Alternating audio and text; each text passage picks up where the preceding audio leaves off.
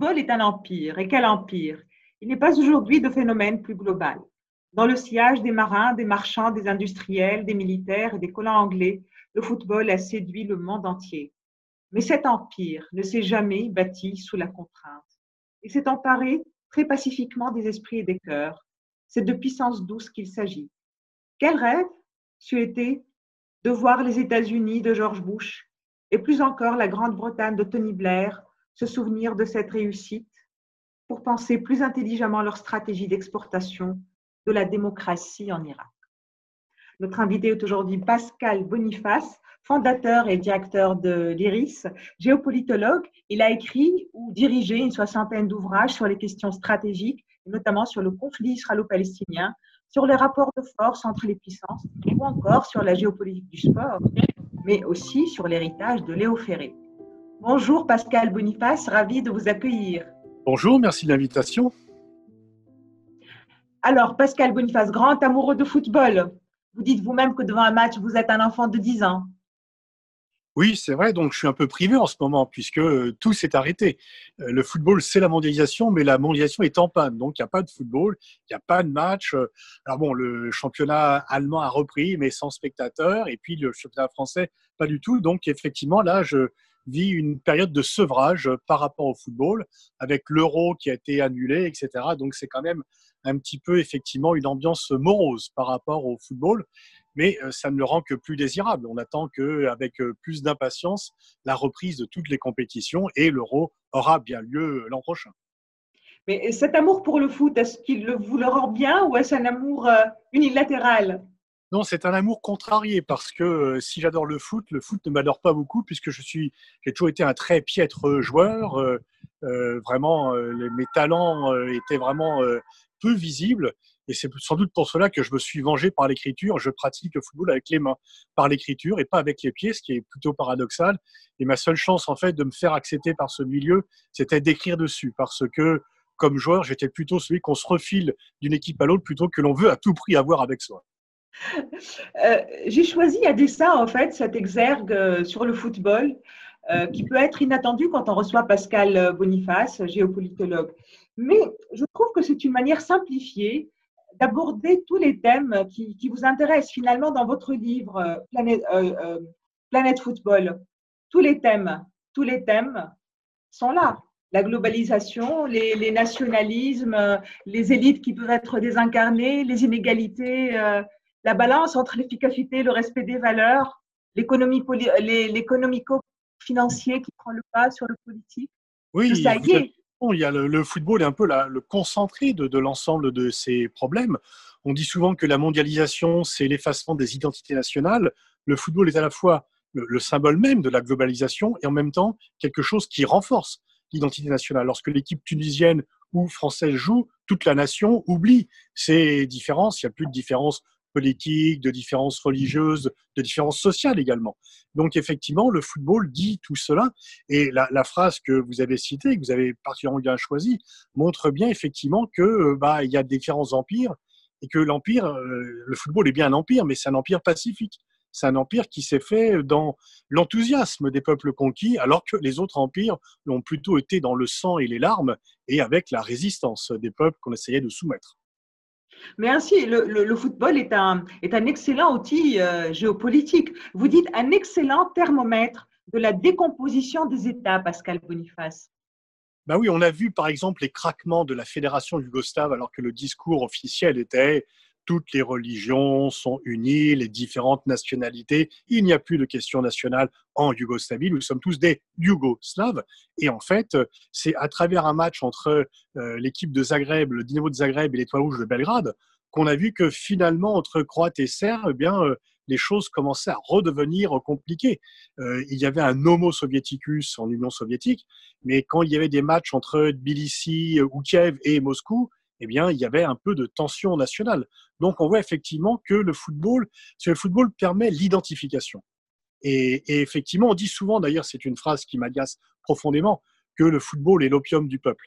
Euh, non, euh, le football n'empêche pas les mobilisations. Sous le franquisme, on pouvait critiquer Franco dans le stade du Camp Nou à Barcelone, pas dans les rues.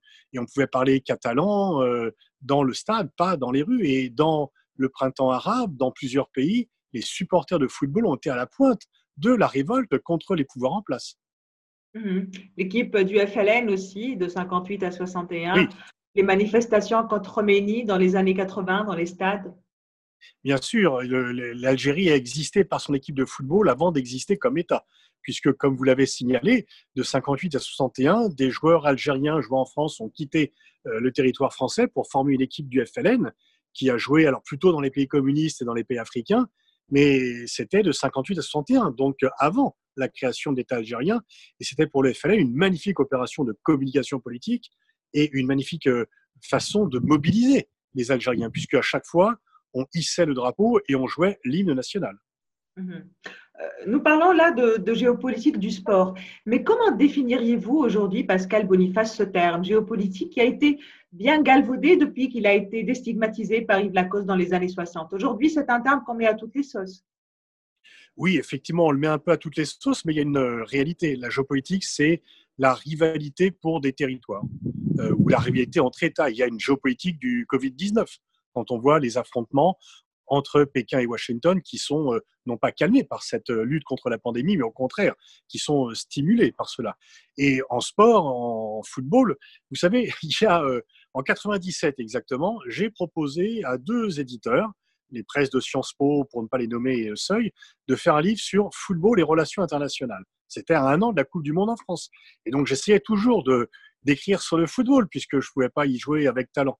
Les deux éditeurs ont refusé en disant non, mais il n'y a, aucun rapport entre relations internationales et football. Soit tu fais un livre sur le football parce que ça t'amuse, tu fais un livre sur les vignettes Panini, les joueurs, etc. Soit tu fais un livre sérieux, celui-ci, sur les relations internationales. Mais il n'y a aucun rapport entre les deux. Très franchement, qui aujourd'hui pourrait dire qu'il n'y a pas de rapport entre la géopolitique et le football quand on voit que la Chine s'y met de façon très forte? Quand on voit que le Qatar achète le Paris Saint-Germain et qu'il est question que l'Arabie Saoudite achète l'OM en rivalité, quand on voit que les compétitions pour obtenir l'organisation de la Coupe du Monde, avec notamment la façon dont Trump lui-même, qui déteste le sport, s'est impliqué pour que les États-Unis obtiennent contre euh, le Maroc euh, l'organisation de la Coupe du Monde 2026. Donc on voit très bien que comme le football est très visible, c'est vraiment le sport le plus universel, c'est celui auquel tout le monde peut s'identifier très facilement, eh bien, on voit que c'est géopolitique. Je fais souvent, quand je fais des conférences sur la géopolitique du sport, je fais souvent cette euh, blague. Euh, qui connaît Antonio Costa?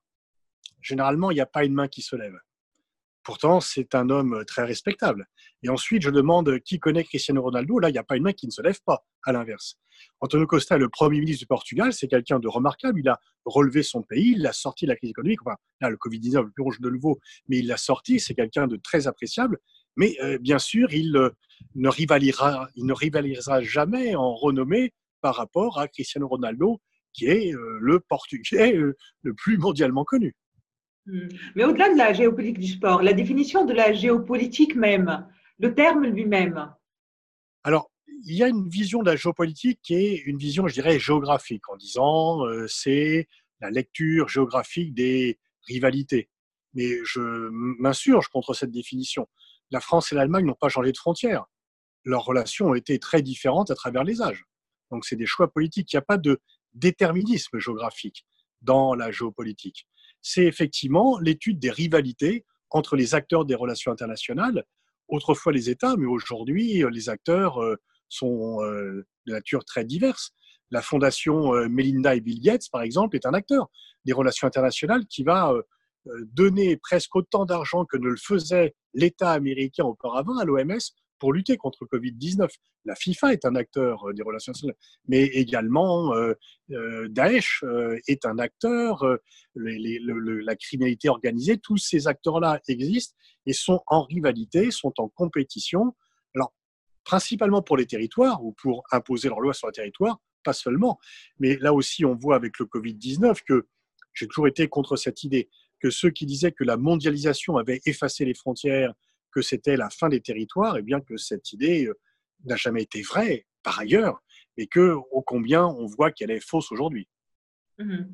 Euh, ce terme justement de géopolitique qui n'est pas très bien défini, qui n'est pas très bien circonscrit, n'a-t-il pas favorisé par ces frontières poreuses l'éclosion de ce que vous appelez euh, les intellectuels faussaires? Oh, ils n'ont pas besoin de géopolitique pour éclore parce que, disons qu'ils. Non, pas de géopolitique, mais de termes pas très bien définis, en fait.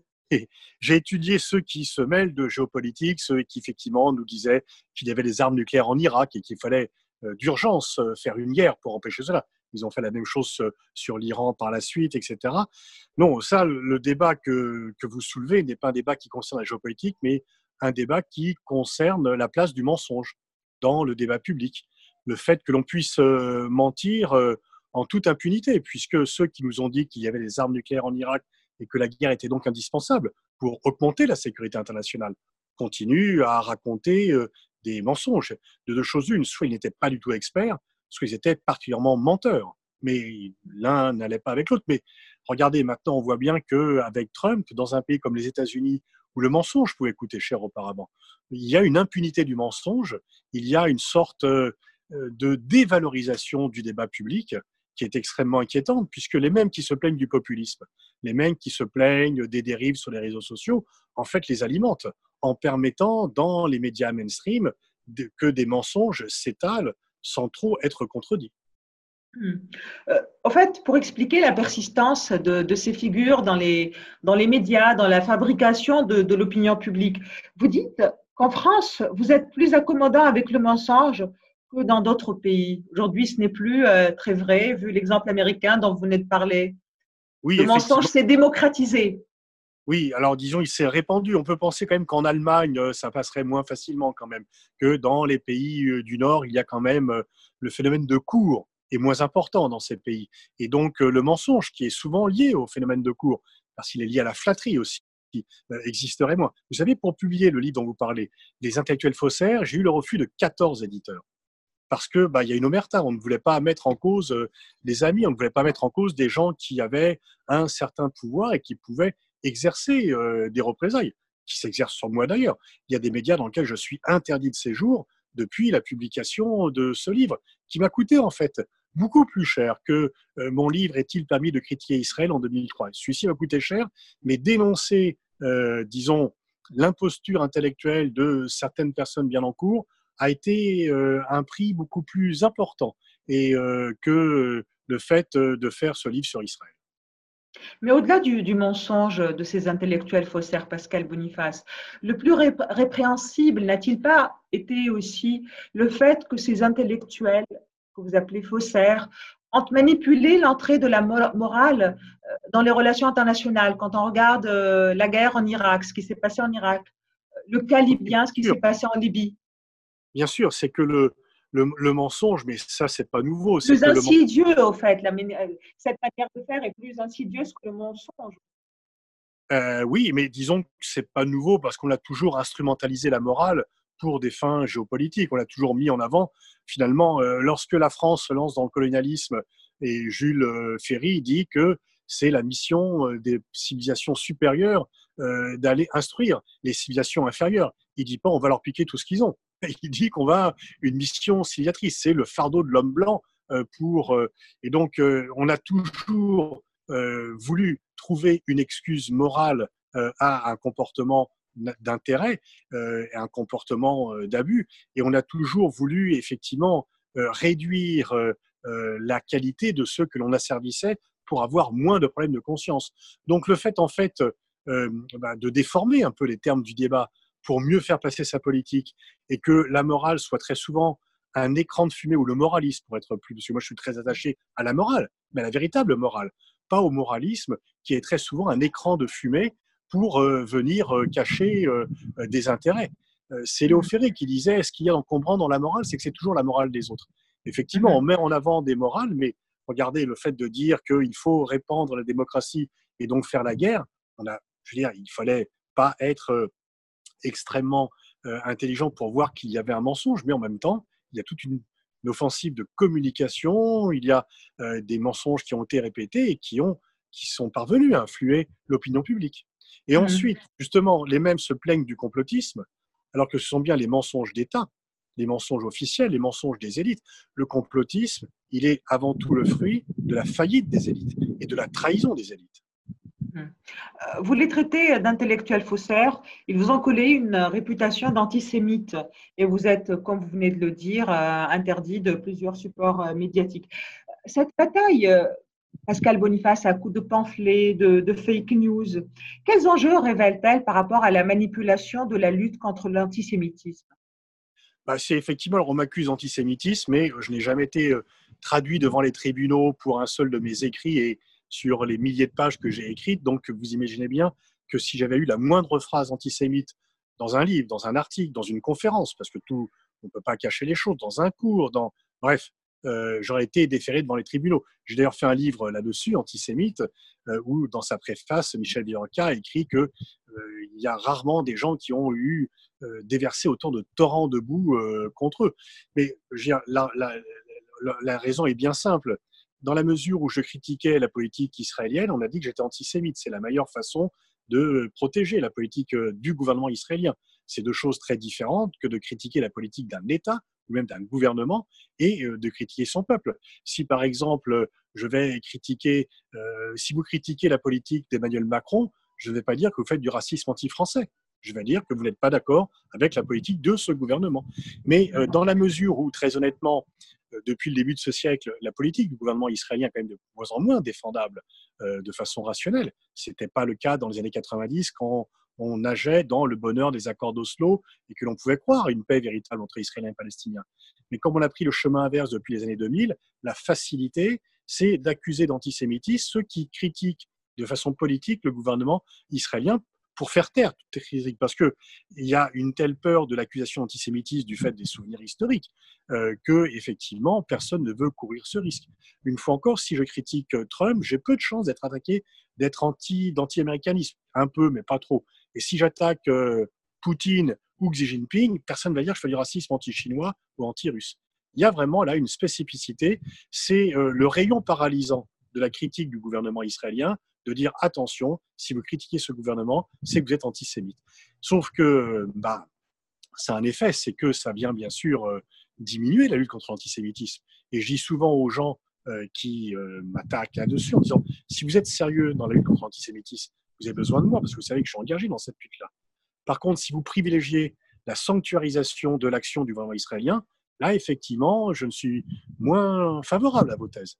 Et donc, finalement, en m'attaquant, eh bien, vous montrez que vous privilégiez la sanctuarisation de la politique du gouvernement israélien à l'objectif de la lutte contre l'antisémitisme. Hum.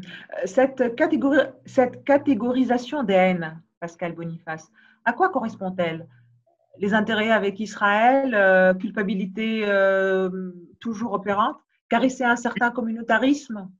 Il y, a, il y, a, un peu de tout ça. Il y a, il y a, je pense aussi qu'il y a chez certaines personnes un réflexe antisémite il y a des gens qui se disent oula, les juifs sont puissants, je vais de leur côté. on voit ce réflexe chez certains. Euh, il y a des, gens qui ont changé le cap, on se demande vraiment comment. Mais il y a effectivement le poids de la culpabilité par rapport à la Shoah est énorme. Et effectivement, il y a euh, ce, poids qui existe beaucoup et qui fait qu'il y a une attention qui est portée à l'antisémitisme qui est euh, beaucoup plus forte qu'à la lutte contre d'autres formes de racisme. Et on peut dire effectivement que cela peut être instrumentalisé. Mais il y a aussi, euh, pour d'autres, c'est autre chose. Pour d'autres, c'est une solidarité civilisationnelle. Israël fait partie de l'Occident et l'Occident était menacé par le communisme euh, auparavant et maintenant menacé par le monde musulman ou par l'islamisme. Et donc, Israël est la pointe avancée. Israël est un pays qu'il faut défendre parce que c'est la pointe avancée du monde occidental dans cette partie du monde, au Proche-Orient. Mais cette catégorisation d'haine n'est-elle pas aussi le pendant de la catégorisation des complaisances? Par exemple, la complaisance envers le communautarisme euh, en France, envers euh, la complaisance euh, envers, la complaisance envers des termes comme l'islamophobie, des termes creux qui n'ont aucune vérité scientifique. Bah, L'islamoprogressisme, par exemple. Bah, l'islamophobie, c'est la phobie de l'islam, donc ça a quand même une définition contrairement à ce que disent certains, ça n'a pas été inventé. Ça veut dire quoi la phobie de l'islam, une phobie d'une religion? En quoi cela bah serait répréhensible? Chacun a le droit de refuser une religion quelle ah qu'elle soit. Bien sûr, non, ça vous avez parfaitement raison. Moi-même, euh, je suis pas croyant. Euh, mon slogan c'est ni Dieu ni maître. Donc, euh, mais j'estime que, que les musulmans ont le droit de pratiquer. Je veux dire par là que quand une femme qui porte le voile est agressée dans la rue, c'est bien une phobie de l'islam. Hum. Alors, moi, je veux pas me battre sur les mots. On peut parler de racisme anti-musulman, mais on ne Pourquoi peut pas. vous considérez, justement, Pascal Boniface, je, je trouve que vous faites un peu en creux la même chose que ce que vous reprochez tout à l'heure aux, gens qui manipulent l'antisémitisme. Vous m'aviez dit, quand je critique Poutine, on ne va pas dire que je suis anti-russe. Si quelqu'un critique une personne, une musulmane ou un musulman, pourquoi est-ce qu'il est tout de suite taxé d'islamophobe? Pourquoi bah est-ce qu'on ne verrait que cela?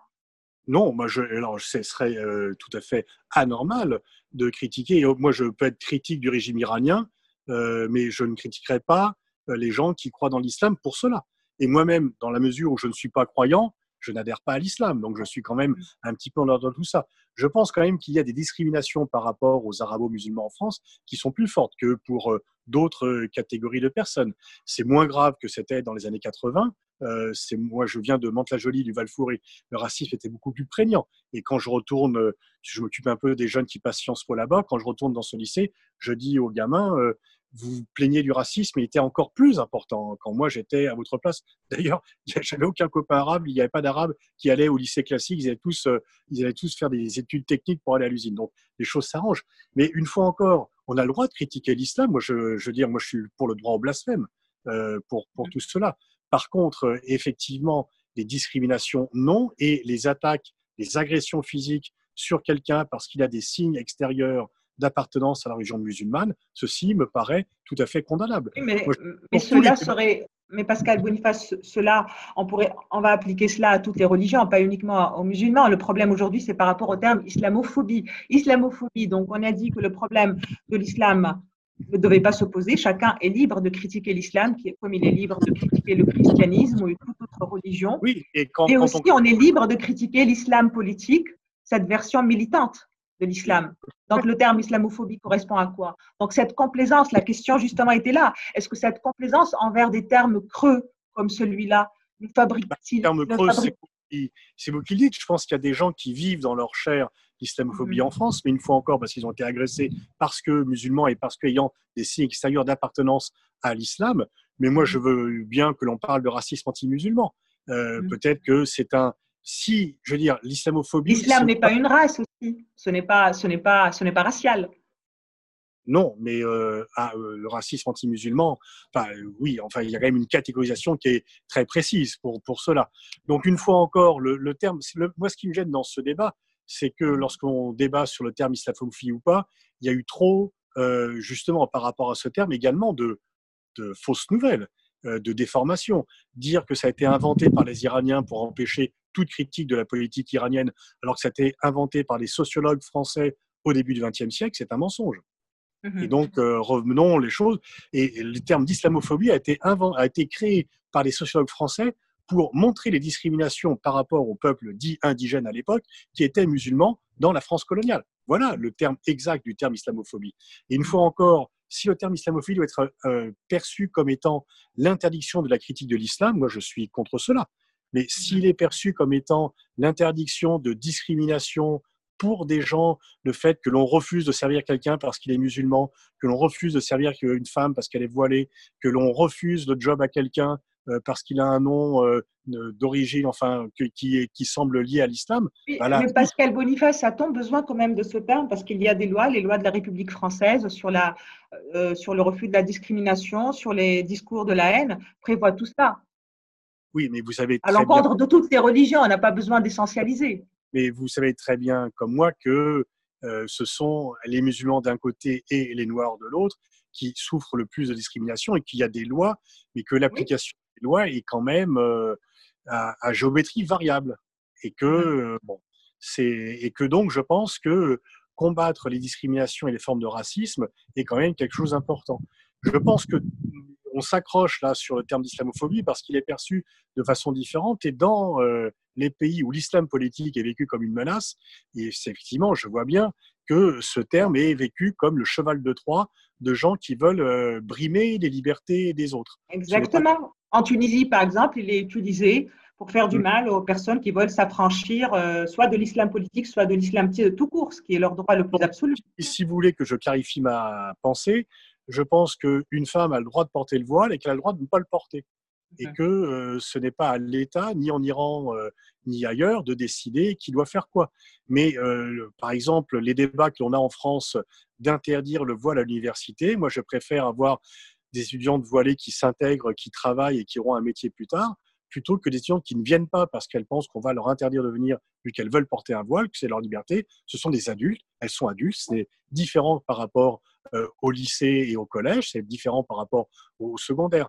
Mais je, je, je, je suis très conscient que le terme d'islamophobie a des connotations euh, différentes et des sens différents et que euh, il est plus fédérateur de parler de racisme anti-arabe et anti-musulman parce que le terme d'islamophobie, moi, la façon dont je, dont je conçois l'islamophobie, c'est le racisme anti-musulman. C'est pas le fait d'interdire la critique de l'islam, puisque moi, je suis profondément non-croyant par ailleurs, et que je pense que tous les blasphèmes peuvent être permis. Mais par contre, je me aussi de ceux qui n'exercent ce droit qu'à l'encontre d'une seule religion. Mmh quand vous dites Pascal Boniface, ce qui là je vais vous citer, quand ce qui concerne l'islam politique, il faut distinguer ses différentes facettes avec sa partie la plus obscurantiste comme les djihadistes qui agissent par la violence. Les pays comme l'Arabie saoudite qui font du prosélytisme en finançant la construction de mosquées et ceux qui acceptent de se frotter aux urnes comme les frères musulmans en Égypte, l'AKP en Turquie ou Narda en Tunisie. N'étant pas quand même dans le même exercice, l'islam politique étant cette chose euh, totale quelles que soient les, ces déclinaisons? Bah Non, je ne comparerai pas effectivement euh, Daesh et, Nada. Je ne ferai pas un lien. C'est le même corpus. C'est le même corpus. C'est le même corpus. C'est une différence de, degré, non pas de nature. Non, c'est comme si vous me disiez que euh, un démocrate chrétien de gauche a le même corpus qu'un inquisiteur. Non, les démocrates chrétiens ont fait des relectures. La, religion chrétienne a été euh, soumise à l'histoire, a, été historicisée. Ce n'est pas du tout le cas de l'islam qui utilise aujourd'hui l'islam politique.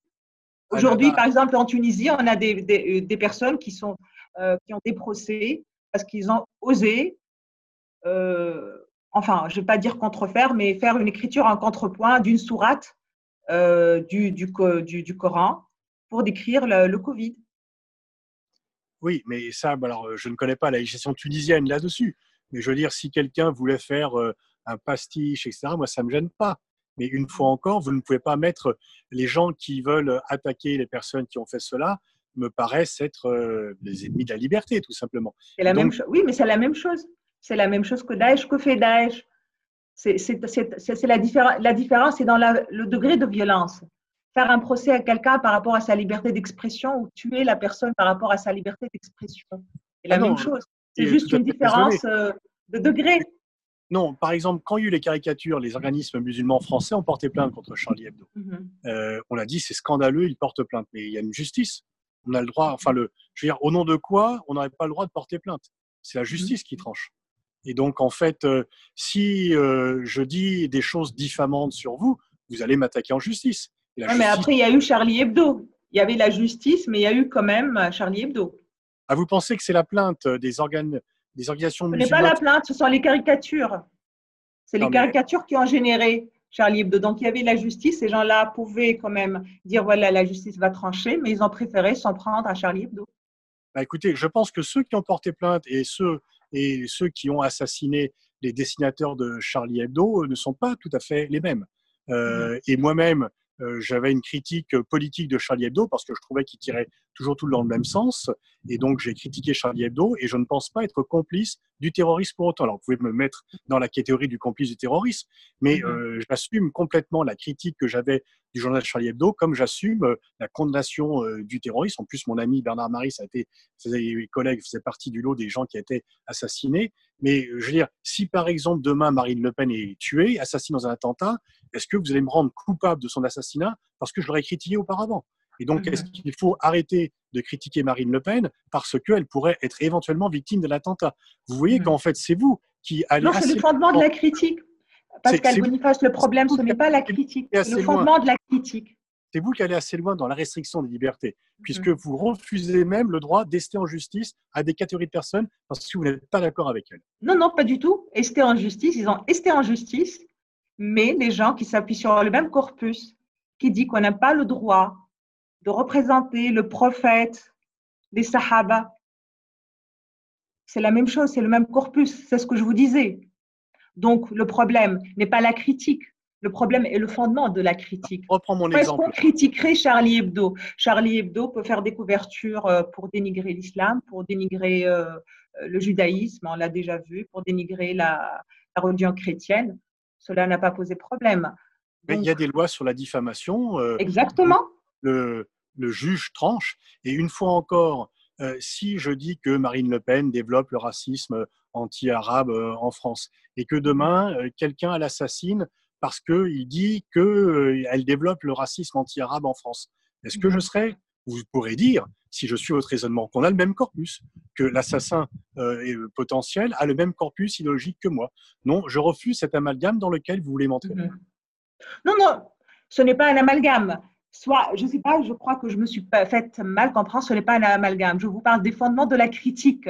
Quand il y a un système total, totalitarisant, comme la religion, toute religion dit qu'elle possède la vérité ultime. Donc, il n'y a pas de divergence d'opinion qui soit possible. La divergence d'opinion dans ces systèmes totaux est apostasie.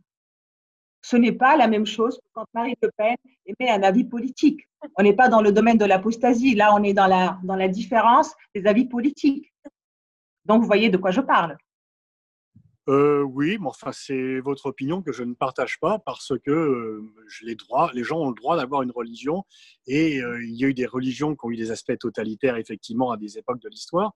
Mais moi, je connais aussi des croyants qui sont très imprégnés de leur foi, ce qui n'est pas du tout mon cas, mais que je respecte parce que je vois qu'ils sont animés par un esprit collectif et qu'ils essayent de faire le bien autour d'eux, quelle que soit d'ailleurs leur croyance religieuse, moi qui n'en ai aucune. Mmh Pascal Boniface, quand vous appelez dans votre dernière vidéo sur la Covid, parce qu'apparemment il faut dire la Covid d'après d'après l'académie, euh, quand vous voilà quand vous appelez à désoccidentaliser le regard, n'êtes-vous pas vous-même dans le choc des civilisations, chose que vous récusez vous-même, le choc des civilisations? Bah, Quand vous dites les occidentaux, je vais vous citer là. Quand vous dites les occidentaux, euh, les occidentaux pendant des siècles, ont fixé les règles. Nous pensons que nos valeurs sont supérieures alors qu'elles peuvent être différentes. L'autre ne compte pas. Est-ce que là, vous ne remettez pas quelque part en cause les valeurs universelles, occidentales, mais universelles, telles que l'égalité homme-femme euh? Mais non, c'est vous qui dites ça. Euh, justement, non, non, je, vous, pose la, je, vous, pose la, question, je ne dis rien. Je, vous pose la question. je vais vous répondre. Justement, je pense que l'un des problèmes, c'est que l'on confond valeurs occidentales et valeurs universelles. Mmh et que ce que nous est reproché à nous occidentaux dans le monde non occidental, c'est pas tellement ces valeurs universelles, c'est de ne pas les appliquer nous-mêmes. C'est mmh d'être hypocrite. C'est de prôner des valeurs qu'on ne respecte pas. Quand vous prenez la démocratie, que vous faites la guerre d'Irak, Guantanamo et Abu Ghraib, ça ne marche pas. Quand vous prenez la démocratie, que vous mettez Pinochet au pouvoir, ça ne marche pas. Et donc c'est cela. Mais les valeurs universelles, elles ne sont pas occidentales, elles sont universelles. Et trop mmh longtemps, le monde occidental s'est cru universel. Le monde occidental, moi je, prendrais l'exemple de débats sur la Russie, par exemple. Des débats, on dit, oui, le, monde, euh, la communauté internationale a pris des sanctions contre la Russie après l'annexion de la Crimée. Non, la communauté occidentale. Et trop souvent, euh, mes compatriotes ou mes collègues confondent communauté occidentale et communauté internationale. C'est pas la même chose. On en fait partie de la communauté internationale, mais on fait partie d'un tout, on n'est pas le tout. Et le problème, c'est que certains Occidentaux pensent toujours que comme ils ont dominé le monde pendant cinq siècles, ils peuvent continuer ce jeu-là. Ils peuvent continuer à imposer aux autres peuples leurs solutions. Et très souvent, ils se, ils se retranchent derrière l'argument on nous déteste, ce sont nos valeurs qui sont récusées. Non, ce n'est pas nos valeurs qui sont récusées. C'est l'application sélective que l'on en fait et le fait de ne pas les appliquer de façon cohérente. C'est notre incohérence qui est mise en cause. Je veux dire, Mandela a été traité de terroriste, mmh et donc euh, par les Occidentaux pendant très longtemps. Est-ce que euh, on est dans l'universel? Mmh. Mais l'application des, l'application des valeurs est chose différente de la création des valeurs et de la place des valeurs dans la, dans la normativité. L'affaiblissement politique aujourd'hui de l'Occident, politique et économique dont vous parlez, doit-il aboutir à nier ces valeurs universelles que l'Occident a quand même forgées pendant des siècles, pendant l'évolution de l'humanité? Non, enfin, il les a, il a, il a peut-être été mais euh, à l'initiative au départ, mais non, euh, justement, la perte de domination du monde occidental doit l'amener à être plus cohérent, à respecter lui-même les valeurs qu'il préconise, parce mmh que euh, on voit à l'extérieur quand on est incohérent. Les autres peuples ne sont pas idiots Les autres Mhm. peuples ne sont pas des attardés euh, auxquels on apporterait la lumière. Les autres peuples savent également lire et écrire, ils savent réfléchir, ils voient très bien ce que l'on dit quelque chose et qu'on fait l'inverse. Et donc c'est ça, c'est que la perte euh, de puissance relative du monde occidental, c'est pas la perte de puissance, c'est la perte de puissance relative. C'est tout à Mhm. fait différent. Oui, oui. Doit nous, amener, doit nous amener justement à un comportement plus modeste, plus à l'écoute des autres. Parce que si on n'est pas dans le multilatéralisme, eh bien, euh, qu'on cherche toujours à imposer euh, nos solutions aux autres, on, on échoue. Et moi, je me félicite par exemple euh, que l'Union européenne fasse des efforts plus multilatéralistes pour aider à lutter contre le Covid-19. Je préfère cette solution-là euh, à celle des États-Unis, dire je m'occupe que de moi-même et euh, on se fout du reste, ou la Chine qui essaye un peu d'imposer ses solutions euh, à travers une politique apparemment généreuse. Donc, ce que je plaide, c'est pour un réel multilatéralisme. Et ce que je condamne dans l'occidentalisme, c'est le sentiment de supériorité. Parce que c'est ça qui conduit à la guerre d'Irak. C'est ça qui conduit à des catastrophes majeures dont on paye encore le prix. Mais en parlant de guerre d'Irak, n'y aurait-il pas un raccourci qui tronque un peu les, les conclusions? Quand vous dites, en déclenchant la guerre d'Irak, on pensait que nos valeurs étaient supérieures. L'Occident est-il allé vraiment guerroyer en Irak pour les valeurs? Ces valeurs n'étaient-ils pas juste un prétexte, un faux drapeau? Bien sûr. Parce que sinon, il fallait aussi faire la guerre à l'Arabie saoudite, qui était au moins aussi dictatoriale que euh, l'Irak de Saddam Hussein. Il fallait, séance tenante, faire la guerre à la Corée du Nord, qui était bien plus dictatoriale et répressive, enfin, s'il y a une échelle, euh, que euh, l'Irak de Saddam Hussein. Et on ne l'a pas fait. Parce que le, le principe est de la lutte contre la prolifération des armes nucléaires et de la lutte pour l'extension des démocraties a été en fait un prétexte qui venait masquer assez mal des intérêts de puissance et une rivalité géopolitique. Donc le problème n'est pas un problème de valeur, mais de manipulation de valeurs. Voilà, c'est ça. C'est le, le- non, bien sûr. Le problème, c'est de ne pas appliquer les valeurs que l'on prétend défendre, incarner, avoir développées. C'est un problème de cohérence. C'est pas un problème de valeur, effectivement. Mhm. Pascal Boniface, et si on concluait sur la géopolitique de la chanson, Léo Ferré, vous lui avez consacré un livre. Léo Ferré, toujours vivant. Votre choix musical d'aujourd'hui, c'est Léo Ferré euh, aussi? Oui, bien sûr, bien sûr, puisque ce, cet immense poète euh, m'habite depuis très longtemps. Je trouve qu'il est vraiment au-dessus euh, de tous. Son œuvre est foisonnante. Il a mis en musique les plus grands poètes français. Il lui-même a des textes à la fois de charme, de politique, etc. Il a presque inventé le rap et en même temps, il a dirigé des orchestres symphoniques. Je pense effectivement que c'est un géant dans le siècle. Votre choix, votre choix musical? Euh, oui, donc mon choix musical, c'est La mémoire et la mer, qui est euh, une chanson dont Léo Ferré disait lui-même que. Moi-même, j'aurais choisi l'affiche rouge, c'est ma préférée. Ah, mais les textes, c'est d'Aragon. Oui, Aragon, justement. Votre choix alors? Eh ben, Excusez-moi, je vous écoute. La mémoire et la mer. La mémoire et la mer, dont Ferré disait que seul qui connaît sa vie pouvait la comprendre, et qui est vraiment euh, le summum du texte surréaliste, parce que même si on ne comprend pas, la musique vous entraîne. Vous êtes à Cancale. Merci beaucoup Pascal Boniface. Merci pour Merci cette vous. conversation un peu vive euh, sur quelques moments. Merci beaucoup. Mais c'est le On vous, la- laisse, euh, on vous laisse avec le choix musical de Pascal Boniface. Merci de votre écoute. À la prochaine déconfinade. Merci Pascal Boniface. Merci à vous. La marée, je l'ai dans le cœur qui me remonte comme un cygne. Je meurs de ma petite sœur, de mon enfant et de mon cygne. Un bateau, ça dépend comment on l'arrime au port. De justesse, il pleure de mon firmament des années-lumière et j'en laisse